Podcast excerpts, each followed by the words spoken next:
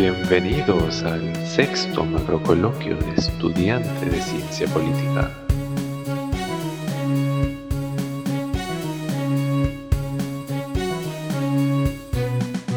Macro entrevistas. Muy buenas noches a todos y todas. Bienvenidos a esta nueva sección del sexto macrocoloquio de estudiantes de ciencia política, llamada Macroentrevistas, un tiempo de análisis y debate, en la que estaremos realizando entrevistas a expertos sobre diversos ejes temáticos de relevancia para la ciencia política. Mi nombre es Beatriz Vázquez y estaré a cargo de conducir esta primera sesión en la que abordaremos el eje de políticas públicas y trataremos sobre el contexto de pandemia, su influencia en el desarrollo de las políticas públicas y los primeros meses de la gestión del gobierno de Pedro Castillo. Para ello, tenemos el gusto de contar con la presencia de Nachira Delgado, quien es politóloga por la Pontificia Universidad Católica del Perú y miembro fundadora de la Asociación Peruana de Politólogas. Además, cuenta con experiencia en el sector público en varias instituciones, como el Ministerio de Cultura y el Ministerio de la Mujer y Poblaciones Vulnerables. Nachira, bienvenida. Muy buenas noches. Hola, ¿cómo estás? ¿Cómo están todos? Muchas gracias por la invitación. Yo feliz de estar acá en primer lugar, queremos agradecerte a nombre del sexto macrocoloquio de estudiante de ciencia política por acompañarnos el día de hoy. Estamos muy honrados de que puedas apoyarnos en este proyecto con el que buscamos aportar al desarrollo de la ciencia política en el país. Si te parece bien, empezamos con la ronda de preguntas. Sí, sí, yo feliz de aportar siempre, no se preocupen. Sí, estoy lista. Bien, iniciamos entonces con una pregunta introductoria. Desde tu perspectiva, ¿Cómo se han venido gestionando las políticas públicas y la gestión pública en el Perú? Eh, cuando hablamos de políticas públicas, digamos, hay que entender que el concepto hace referencia a todo lo que los gobiernos deciden hacer o no hacer. ¿no? Eh, y esto, por supuesto, requiere de liderazgo, de la capacidad de gobernar, de hacer posible las soluciones planteadas. ¿no? Bueno, actualmente un elemento central de las políticas públicas es la generación de evidencias para la toma de decisiones. Eh, cuando hablamos de evidencia, nos estamos refiriendo a una información que ha sido certificada, verificada eh, mediante una investigación. Bueno, si hablamos de las políticas de gobierno eh, como respuesta frente a los problemas que están ocurriendo, sabemos que en el 2018 CEPLAN aprobó la Guía de Políticas Nacionales, la cual establece una metodología para el diseño, formulación, implementación, eh, seguimiento y posterior evaluación de las políticas nacionales. De esta manera, eh, toda política a, diseñar o a actualizar debe contar, digamos, con los, con los componentes que establece esta guía. ¿no? Eh, es, de esta manera se asegura de que todas las políticas incluyen dichos, dichos componentes ¿no? y tengan una misma estructura. Entonces, en líneas generales, cuando hablamos de políticas públicas, una manera de traducirlo de manera coloquial es, es, es entender que nos estamos refiriendo a qué hace el Estado por resolver los problemas públicos, ¿no? En este caso, bueno, ¿qué está haciendo el gobierno de Castillo por atender las demandas que quejan a la ciudadanía, ¿no?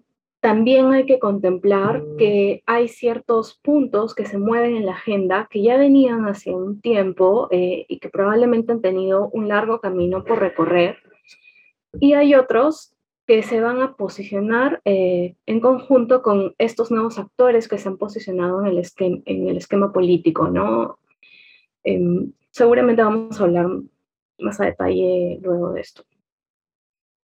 Así es. Bueno, y ahora aterrizando en el contexto de pandemia que vivimos actualmente, ¿cuáles consideras que son los retos y o dificultades que se han presentado en esta situación particular para el Estado peruano? Bueno, creo que eh, la pandemia ha traído consigo varios desafíos, ¿no? En diversas dimensiones, en todos los países de manera general, ¿no? En nuestro país, bueno, nos encontró con problemas ya existentes eh, de corte estructural, de corte político, pero también en cuanto a cómo se gestiona, se gestiona, se gestionaba la administración pública, ¿no? Con respecto a esto, eh, nuestro sistema de, salud concretamente es de urgente atención, ¿no? Si vemos las cifras del MINSA, eh, a la entrada de la pandemia nos revelan que el país contaba con 13 médicos por cada 10.000 habitantes y 0,4 camas UCI por cada 100.000 habitantes, ¿no? En cuanto a la logística, la Organización Panamericana de la Salud anunció que el país tenía cinco ventiladores mecánicos por cada 100.000 habitantes. Entonces, ¿qué es lo que nos revelan estos datos? Nos revelan que no nos encontramos definitivamente preparados para afrontar esta crisis. Entonces, como sabemos, además, los efectos de la economía fueron también cruciales. Incluso las medidas que tomó el gobierno eh, fueron también eh, negativas en cierta medida para algunas familias, ¿no? Entonces, en cuanto a los retos que reveló la pandemia y que ya existían, pero creo que los hizo mucho más visibles, uno de ellos es, por ejemplo, el tema de la brecha digital, ¿no? Las clases virtuales fueron todo un reto, sobre todo en las zonas más pobres de nuestro país, ¿no? En el cual el acceso a Internet es aún más limitado, no se cuenta con la tecnología necesaria. Sobre esto, por ejemplo, el Banco Mundial nos reporta que en el Perú solamente el 60% de la población utiliza Internet. Entonces, la pandemia ha hecho mucho más visible de quienes tienen acceso al Internet de los que no tienen acceso a Internet. Y esto eh, encaja con la dicotomía urbano-rural, ¿no? Em, entonces, otro de los retos también que nos reveló la pandemia y que no podemos omitir es el tema de la violencia hacia la mujer, ¿no? El confinamiento obligatorio permitió que la cifra crezca aún más, ¿no? Recordemos además que los estudios nos revelan que los principales agresores se encuentran muchas veces en la familia, en las casas, ¿no? De hecho, el MIM reportó que para el 2020 los casos atendidos por la línea 100 fueron el doble de aquellos atendidos en el 2019, ¿no? Entonces, creo que estos han sido los principales retos que la pandemia pudo revelar, pero que ya estaban eh, presentes, ¿no? Y a partir de lo mencionado y considerando las decisiones que el Estado ha tenido que tomar para enfrentar esta pandemia, ¿cómo evaluaría las políticas públicas que se han ido implementando en el país a raíz de ello? Y en relación a ese tema, ¿cuáles considera que son las, que, las políticas públicas que han tenido mayor impacto en la sociedad peruana en este tiempo? Eh, bueno, ante la situación de la pandemia, los gobiernos en general concentraron sus objetivos en salvar vidas, en proteger a los más vulnerables y en brindar medidas de contingencia, digamos, económicas frente a ciertas restricciones que se estaban dando, ¿no? Eh, pero a veces, digamos, estos objetivos, como hemos visto, pueden entrar en conflicto, en tensión, cuando el país intenta, digamos, eh, hacer andar a la economía, ¿no? Intenta reactivarse. Es complicado, digamos, reactivar y a la vez cuidar la distancia social, seguir manteniendo ciertas medidas eh, que protejan, digamos, de la pandemia, ¿no? Primero, hacemos un repaso previamente a otros países y miramos sus políticas de respuestas frente a la pandemia, eh, podemos ver que pueden existir casos de éxito o fracaso que puedan tener que ver con los factores estructurales que presentan los países o el modelo, el modelo digamos, eh, de desarrollo económico pero esto no necesariamente es determinante, ¿no? Eh, así lo demuestra, por ejemplo, un estudio que ha publicado Grade, que reconoce como caso exitoso, por ejemplo, a Corea del Sur, que a pesar de estar muy cerca a China, que fue el principal foco infeccioso con el que inició todo, generó una buena capacidad de respuesta inmediata, ¿no? Estamos hablando de Corea del Sur. Eh, desarrolló sus, sus, propias pruebas, eh, incrementó la toma de pruebas hasta cubrir cierta saturación que revelen digamos, que sea relevante en la población. Eh, además, las medidas que adoptó Corea del Sur fueron, eh, se adaptaron al contexto de la COVID-19, ¿no? Por ejemplo, el tema de la toma de pruebas desde los automóviles, utilizó, digamos, la tecnología, la innovación, hizo uso de los aplicativos para ver eh, cuáles eran las zonas infectadas y que la población identifique si había pasado por esas zonas y, y pueda haber estado en contagio, ¿no?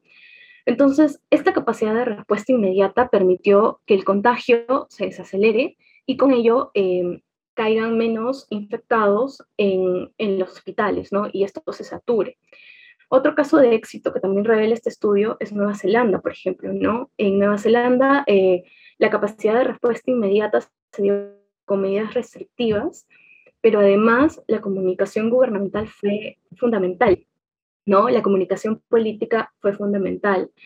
Entonces, ¿qué es lo que queremos decir a partir de estas experiencias? Lo que hemos visto es que los, estos casos de éxitos eh, tuvo mucho que ver el tema de concebir a la, a la evidencia científica para adoptar las políticas, ¿no? Muy por el contrario, por ejemplo, con lo que se vio a América Latina, ¿no? América Latina, a pesar de que tuvo un margen de tiempo para aplicar respuestas ante la pandemia, vemos el caso, por ejemplo, de Brasil, que el gobernante optó por retar a la, a la evidencia científica y en las, en las disposiciones a tomar, ¿no? En cuanto a Perú, si entramos más al plano de nuestro país, vemos que principalmente eh, al inicio las medidas fueron restrictivas, ¿no? Con el fin de no incrementar el número de afectados, ¿no? De, infectados de la COVID. Em, luego hubo cierto apoyo económico a través de los, de los bonos, que, que varios de nosotros conocemos, a modo de contingencia frente a las medidas que el gobierno había tomado, ¿no? Sin embargo, todos estos esfuerzos lamentablemente también se vieron, digamos, afectados por un tema de la corrupción, como es el caso de, del vacuna gate, y también por em, el tema del lucramiento con las camas UCI, ¿no? Entonces todo esto terminó por agudizar aún más eh, la precariedad estatal en la que estábamos, ¿no? Entonces, eh, haciendo otra vez referencia a este estudio en el que, me estoy basando para, para, decir lo que digo, eh, eh, publicado por Grade, escrito por Miguel Jaramillo y Cristian López, coge una muestra de 50 países, entre los que se encuentran aquellos que tienen mayor población y aquellos que son de Sudamérica, ¿no? Y muestra que en cuanto al desempeño de, de capacidad de respuesta inmediata frente a la COVID, eh, vemos que el Perú es el segundo país con peor desempeño cuando hablamos de muertes. Y cuando hablamos de exceso de muertes, es el peor país en desempeño.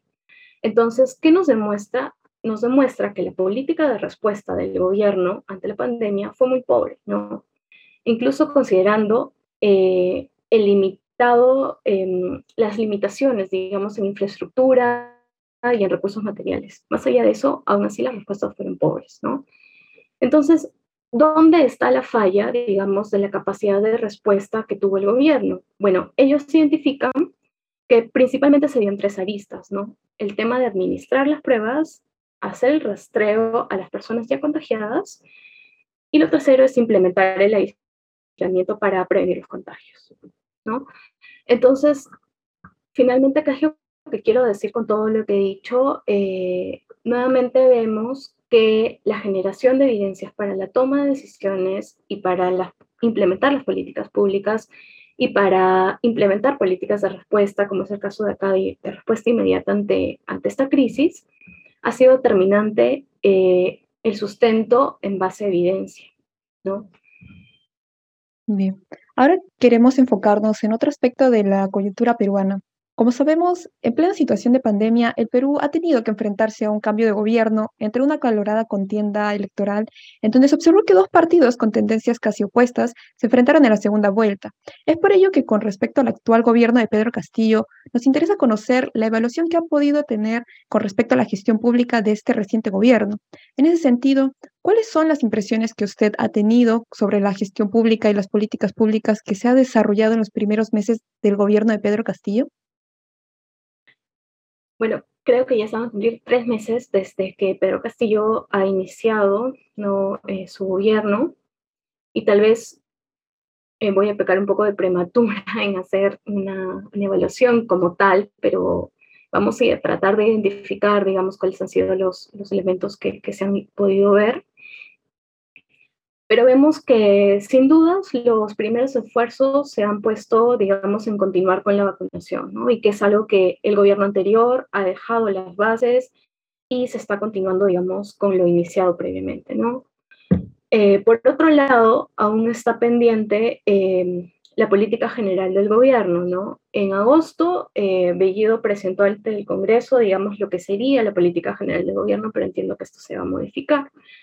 ¿No? Em, y bueno, dentro de estas líneas de trabajo que presentó, que serían las líneas de trabajo con las que el gobierno eh, elaboraría sus políticas nacionales a los próximos años, eh, resalta el tema de la promoción de la inversión pública y privada, que fue un tema bastante coyuntural en su momento, ¿no? Se habló mucho sobre el tema de la inversión privada.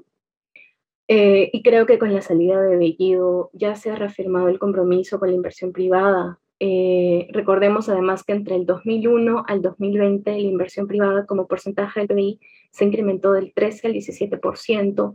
Por tanto, eh, tanto la inversión pública como privada desempeñan un rol fundamental en la generación del empleo, ¿no? Bueno, otro de los asuntos que se consideraron en esta presentación fue el tema de protección social se habló un poco del sistema de una creación de un sistema único de salud y en el impulso de una reforma del sistema de pensiones.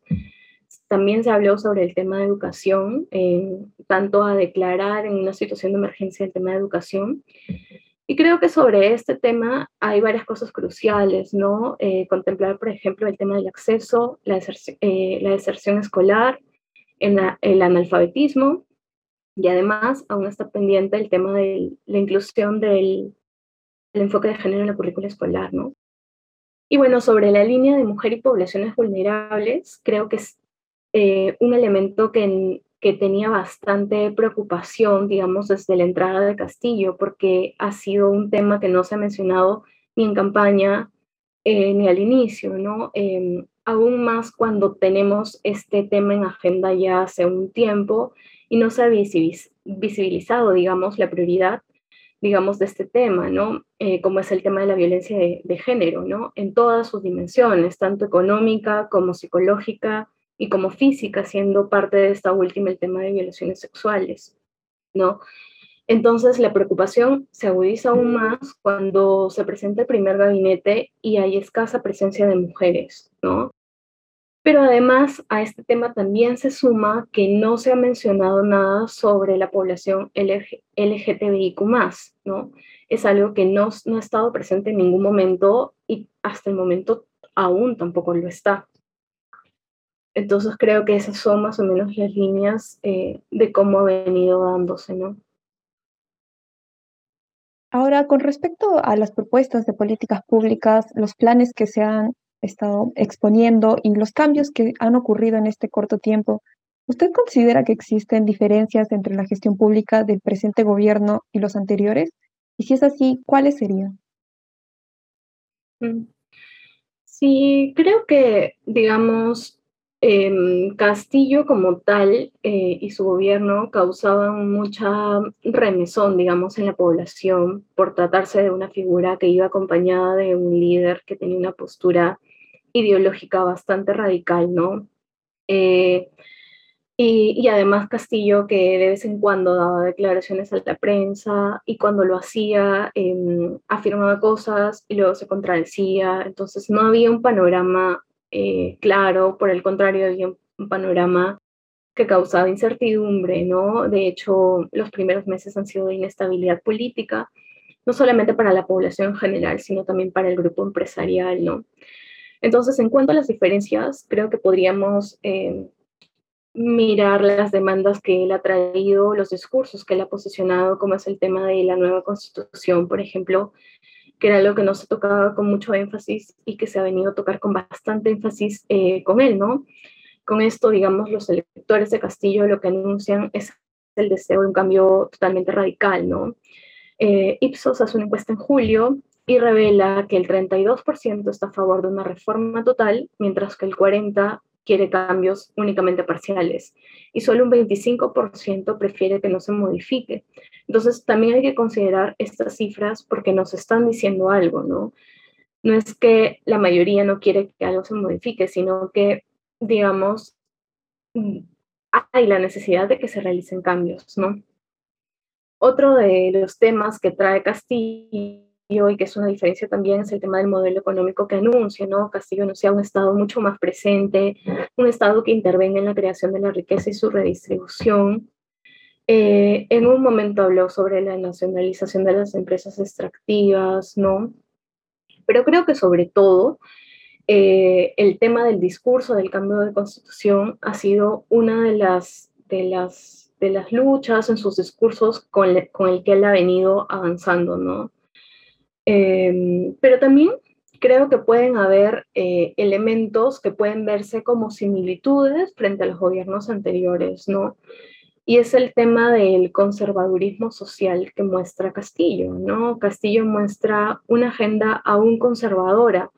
Eh, si bien es cierto, nuestro país se ha caracterizado por ser de corte conservador y aún no meter en la, en la agenda otros temas que, que ya empiezan a generarse eh, el eco de em, los actores sociales, en este caso, Castillo muestra que tiene una agenda mucho más conservadora, lejos de temas como, por ejemplo, el aborto legal, el matrimonio igualitario, ¿no?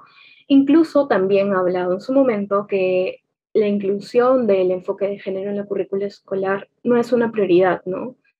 Entonces, creo que esto, eh, esta, esta, esta eh, digamos, esta agenda conservadora tiene similitud con cómo hemos venido con los otros gobiernos.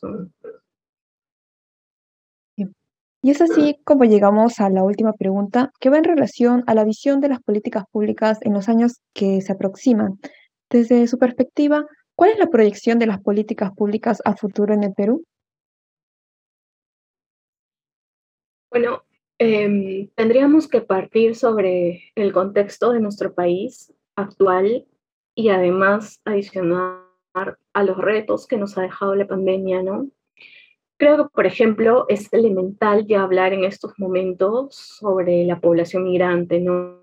Eh, pensar en políticas que respondan a esta necesidad, a esta demanda. Ya tenemos un buen tiempo y creo que es necesario contemplarla, ¿no? Otro de los retos eh, que hay que considerar y que nos ha revelado la pandemia es el tema del desafío de la brecha digital, ¿no? Em, acá tema que tiene que ver con el tema intergeneracional, el acceso a Internet, eh, las competencias eh, digitales, como es el tema del, del, eh, de la alfabetización, digamos, digital, ¿no? tendríamos que contemplar todas estas tres aristas.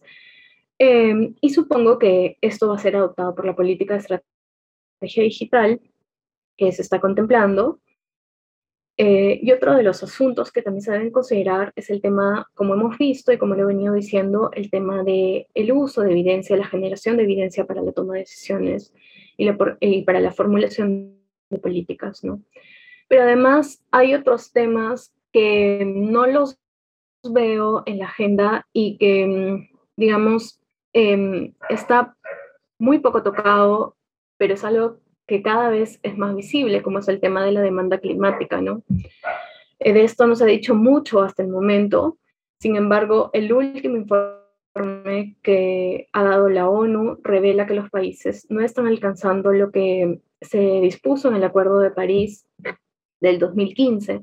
Entonces eso implica de que la valla ahora sea mucho mayor porque no se está contemplando, digamos, los acuerdos, ¿no? Em, este Acuerdo de París eh, nos dice que el aumento del cambio climático causado por, además, por acciones del ser humano, debe limitarse a un nivel muy inferior a 2 grados Celsius. Y según este informe de la ONU, nos dice que al 2030, 10 años antes de lo previsto, se puede alcanzar un umbral mayor a 1.5, por lo que hay que tomar acciones inmediatas, ¿no? Entonces, entenderíamos de que el Perú debería llegar a la COP26, que es ahora el 31 de octubre, con alguna estrategia clara, digamos, sobre el qué hacer respecto a esto en nuestro país, ¿no? Así también como los avances que han habido en marcha, eh, digamos, y los resultados obtenidos. Eh, conozco de cerca que el MINAM tiene, viene realizando diversos esfuerzos, como es el caso, por ejemplo, de las contribuciones nacionalmente determinadas, conocidas como NDC, Incluso en su momento eh, se ha intentado transversalizar el enfoque de género en estas medidas que son de mitigación y adaptación. Em, pero la idea es que estas medidas cada vez sean mucho más ambiciosas, ¿no? Cuando se renuevan. Pero además también esperemos que, digamos, las políticas a futuro, em, el perfil del, del, gobernante influya de manera positiva en ciertos em, temas como es el tema de los grupos desfavorecidos históricamente, ¿no? Como es el tema de los pueblos indígenas. Por ejemplo, la política se ha venido formulando incluso de la mano de organizaciones nacionales indígenas esperemos que pronto pueda publicarse Em, y otro punto en la agenda que también es de necesaria atención y que pocas veces se habla sobre esto es el tema de las reparaciones del conflicto armado interno, ¿no? Entender que nuestro país nunca pasó por un proceso de mm, post-conflicto como si hubo en países en los que eh, tuvieron historias similares, como por ejemplo en Colombia, que incluso hubo un periodo de negociaciones. En nuestro caso no hubo eso, muy por el contrario, las reparaciones han sido bastante limitadas y aún así escasas, aún hay víctimas sin reparar. Em, y digamos, y, y además hay mucho desconocimiento por la población sobre estos temas, ¿no? Y por eso es que alza bastante el discurso del terruqueo, ¿no? Em, entonces, eh, digamos, lo que quiero decir es que esto debe partir del gobierno, ¿no? Las políticas de reparaciones y atender estas demandas debe partir desde el gobierno, primero pedir disculpas y luego atender las demandas ya existentes, ¿no? Entonces, esta es una deuda que debe atenderse. Bien, muchísimas gracias por tus respuestas, Mashira. Ha sido un total gusto tenerte aquí en nuestra primera entrevista y esperamos que puedas estar con nosotros en otra oportunidad. real, otra vez te agradecemos y por los comentarios y por el tiempo que nos has brindado el día de hoy. Gracias a ustedes, gracias a ustedes. Estén bien, Fíjense.